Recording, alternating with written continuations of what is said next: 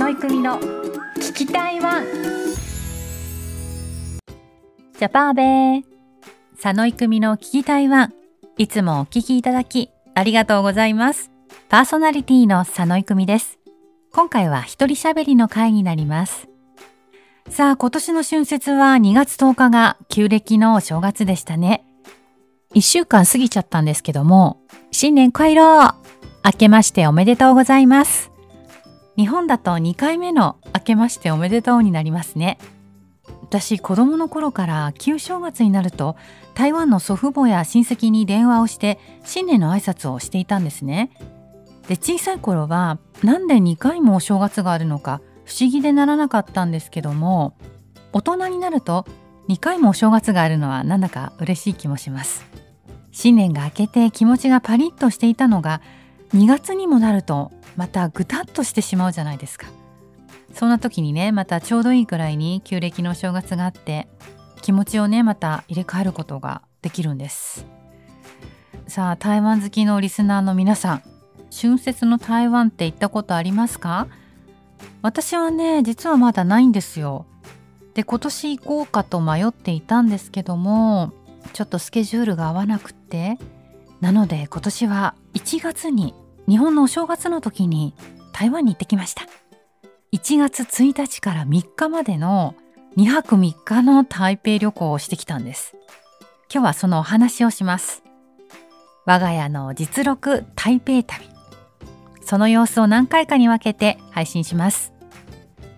私は日本で育っていて日本人と結婚したんですけども子供が生まれてから年に1回は台湾に帰るようにしていたんですね。子供たちにはまあ少しでもね台湾の良さとか文化を伝えていけたらいいなと思っていたんです。ただコロナ禍があったので最後に家族4人で台湾旅行をしたのがもう5年前にもなるんですよ。5年前のね春休みでした。その時は台北やイーラン9分などに行きました今では小中学生になった子どもたちから台湾の記憶や興味が消えてしまう前にまた台湾のいい思い出を作りたいないやもう作らなくっちゃなんてそんなね思いに駆られました本当は私が6歳まで住んでいた高雄に帰りたかったんですけども家族のスケジュールが合わなくて日数が足りなかったので今回は台北行きにしたんです台北なら2泊3日で気軽にサクッと行けるかなと思ったんですね。1日目は朝一番の羽田発松山空港行きの便に乗って3日目は夕方の松山空港の便に乗れば時間もかなり有効に使って楽しめるんじゃないかななんて思って台北は何度も行ってるけれど知ってるようでね知らないので改めて定番の観光地とかグルメを堪能して台北のおさらい旅みたいにしたいなと思ったんですね。あの素晴らしい台北をもう一度的な我が家の旅は2024年の幕開け1月1日の元旦にスタートしました。7時55分の羽田発の便に乗ったんですけども、まあ、4時起きでね、ちょっと大変でした。ただ台北に着いたのが11時頃で早く到着すればその後の時間が有効に使えるかと思うともう嬉しくてたまらなくてワクワクしていましたまずは地下鉄の MRT に乗ってホテルまで移動しました。今回泊まったのはホテルグレースリー台北です。日系のビジネスホテルで MRT の、えー、ゾンシャオ新春駅中高新世紀から徒歩1分ぐらいのところにあって駅に近くてとても便利なんです。おすすめのホテルなのでまた次回以降で詳しくお話ししたいと思います。ホテルに着いたのがちょうどお昼くらいで荷物を預けて早速ランチを食べに出かけました台湾といえば小籠包みんな大好き小籠包我が家でも人気ナンバーワンです着いたらもう真っ先に小籠包を食べに行こうと思っていました。え向かったのは、ジーナンシェンタンバオというお店です。え救済のイの旧字に南に新鮮の線。お湯のお湯に包むという字ですね。よく台湾通の方たちが紹介している人気店なんですけどもラッキーなことにホテルから歩いて10分くらいのところにあるんですね。で行ってみるとお昼時だったのでお店の外は長蛇の列でした。ちなみに台湾は1月1日は休日になっていて2日以降は通常通り会社や学校があって日本のお正月とは違うんですね。1日はねやはりレストランがどこも混んでいるようでした。長い列があったんですけどもレジで人数を言うと順番の番号を口頭でもらえて回ってきそうな時間の少し前までに戻ればよいとのことでした。1時間待ちくらいの感じだったので周辺を散歩してみました。ソンシャオ新春駅に戻る大通りにドリンクスタンドを発見したんですね我が家御用達のウスランでした。数字の50に嵐と書くんですけども、日本語だと五十嵐って言うんですかね。あの、うちは勝手にもう五十嵐っていつも呼んでるんですけども、ウスランはチェーン店ですね。チェーン店なので、台湾旅行をしていると、なんかこのウスランのお店に遭遇するような気がします。子供たちももう大好きな思い出のドリンクスタンドで飲むのはもちろんタピオカミルクティーです。私、タピオカミルクティーをもうかれこれ2、30年は飲んでるかと思います。台湾で初めて飲んだ時にこんな美味しいものがあるんだって衝撃を受けました。日本には当時なかったので台湾に帰るたびに真っ先に飲んでいました。その頃私中国語が全く話せなくてでもタピオカを注文したいがために、チェンジューナイ茶だけは覚えました。私が知っていた数少ない中国語の一つでしたね。ニーハオ、シェイシェイ、チェンジューナイ茶みたいな感じでした。本当に。その当時、おばが、これ日本で売ったら絶対流行ると思うのって言ってたんですよ。で、まさに日本でもね、まあ、何回かのブームを経て流行ってね、台湾を代表する人気ドリンク、定番ドリンクになりましたよね。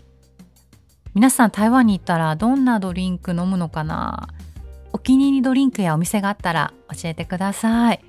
そしてタピオカミルクティーを飲みながらブラブラしていたら、尿老麺、牛肉麺のお店を発見しました。ジーナン尿老麺というお店で、まあ、老舗の小さなお店なんですけども、地元の人たちが結構並んでいたんですよ。ちょっとお店を覗いてみました。牛肉を煮込んだスープのいい匂いがして、お店の佇まいとか厨房の様子から絶対ここ美味しいんだろうなと確信しました。食べたかったんですけども、小籠包のランチの前だったし、滞在中食べれたらいいなぁなんて思ったんですけども、まあ、時間がなくてね、結果的に食べることができなかったんですね。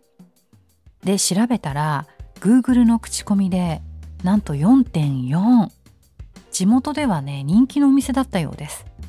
あ食べられなくてほんと残念です。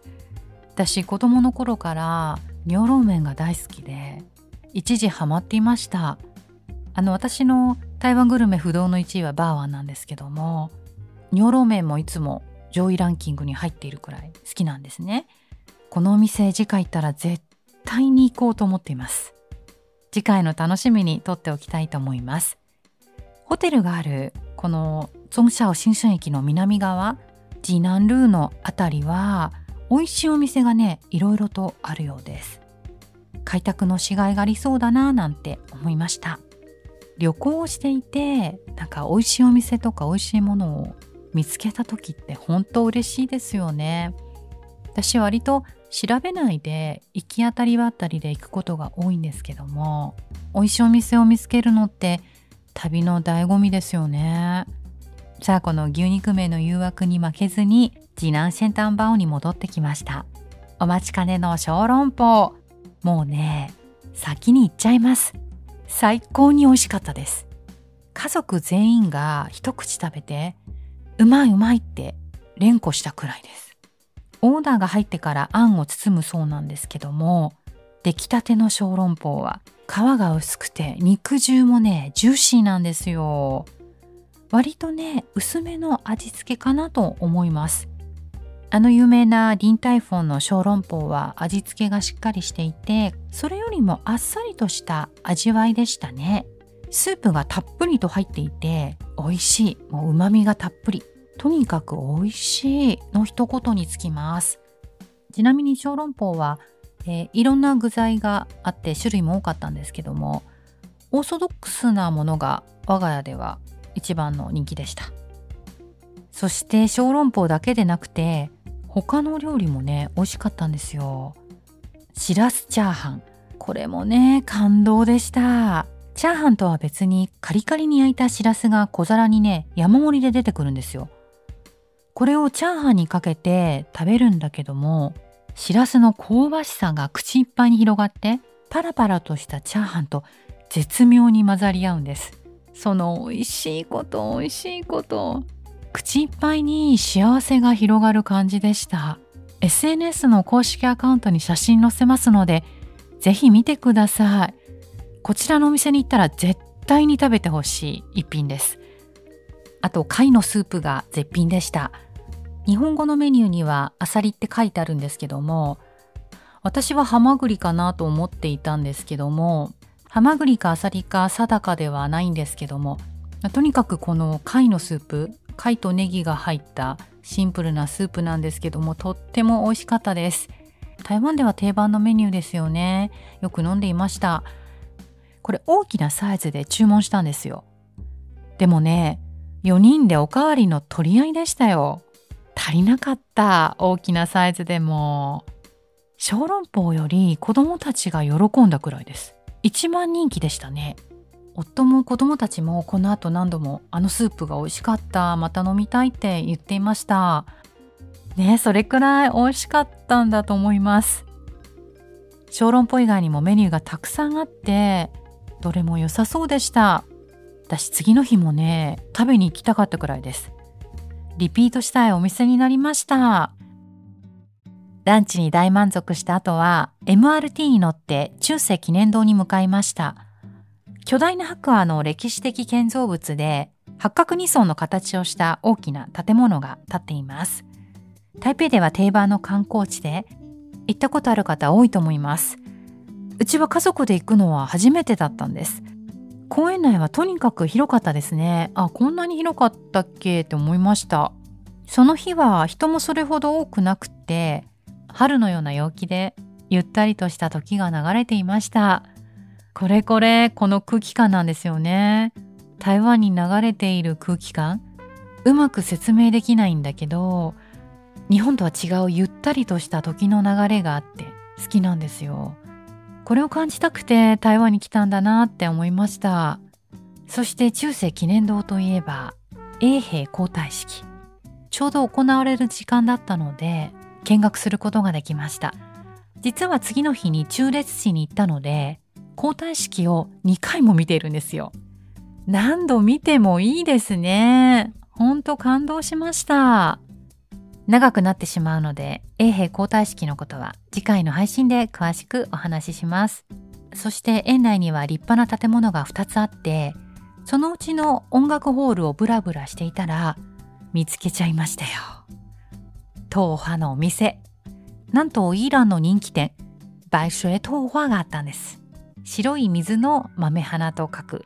そう。エピソード22でゲストの竹内さんがおすすめしていたあのお店です。4漢字園にあるって聞いてたんですけども、こちらの方にもお店を出したみたいですね。イーランの水にこだわった豆腐にカリカリのピーナッツ。シンプルな味わいでとっても美味しかったです。雅子さんに台北にいたら絶対食べてねって言われていたので、ミッションをコンプリートできてよかったです。台北101の展望台にも支店があるので、観光のついでに食べられるのがいいですよね。またまた大満足して次に向かったのは台湾総統府です。少し距離があるんですけども、中世記念堂から歩いてきました。台湾の総統が執務を行っている場所で、日本統治時代に建てられた歴史的建造物です。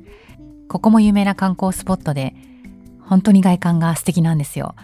すでに夕方だったので、外観だけの見学になりました。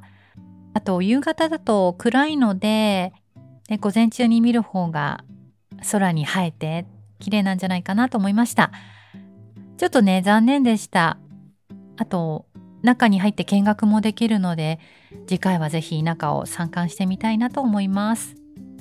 そしてそのまま歩いて、シーメンまで来ました。西の門と書いてシーメン。台湾の原宿です。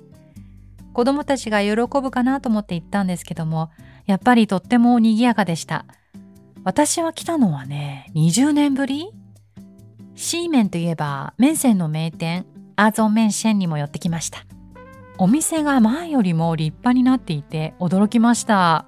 そして長蛇の列で圧倒されましたよ。でもスタッフも多くて、容器に入れる早技もあってか、回転も早いんですよね。思ったよりもね、すぐ買えましたよ。子供たちは最初は何これみたいな顔して食べていたんですけど、すぐに美味しい美味しいって言って平らげました。これもあの、台を2つ買ってシェアしたんですけども、取り合いでしたね。うん。私はね、1杯食べたかったんですけども。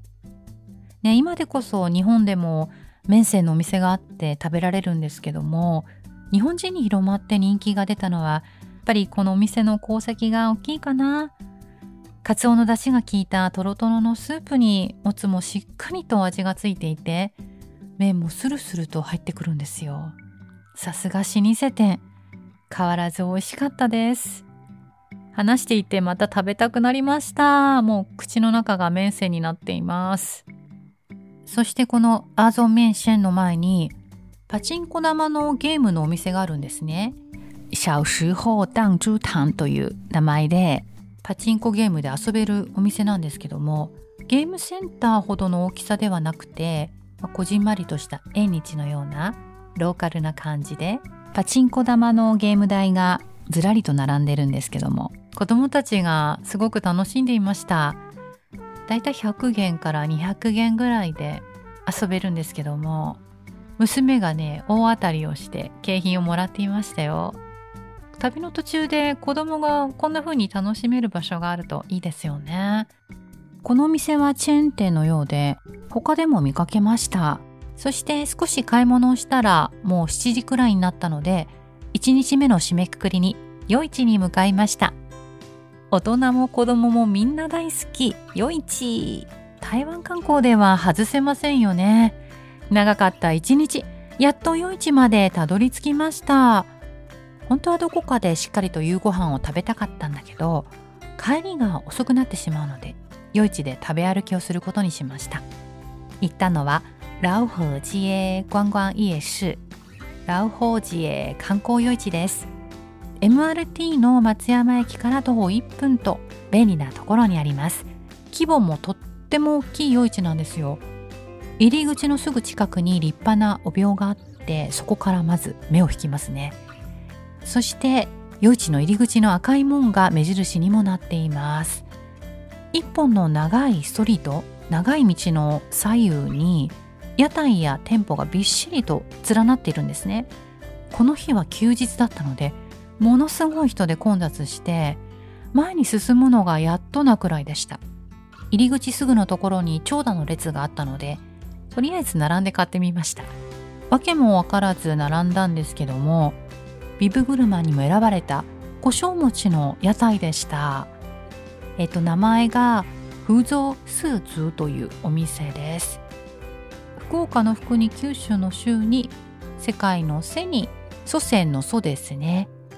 ここ包むところから釜に貼り付けて焼くところまで目の前でねじっくりと見れるのも良かったです。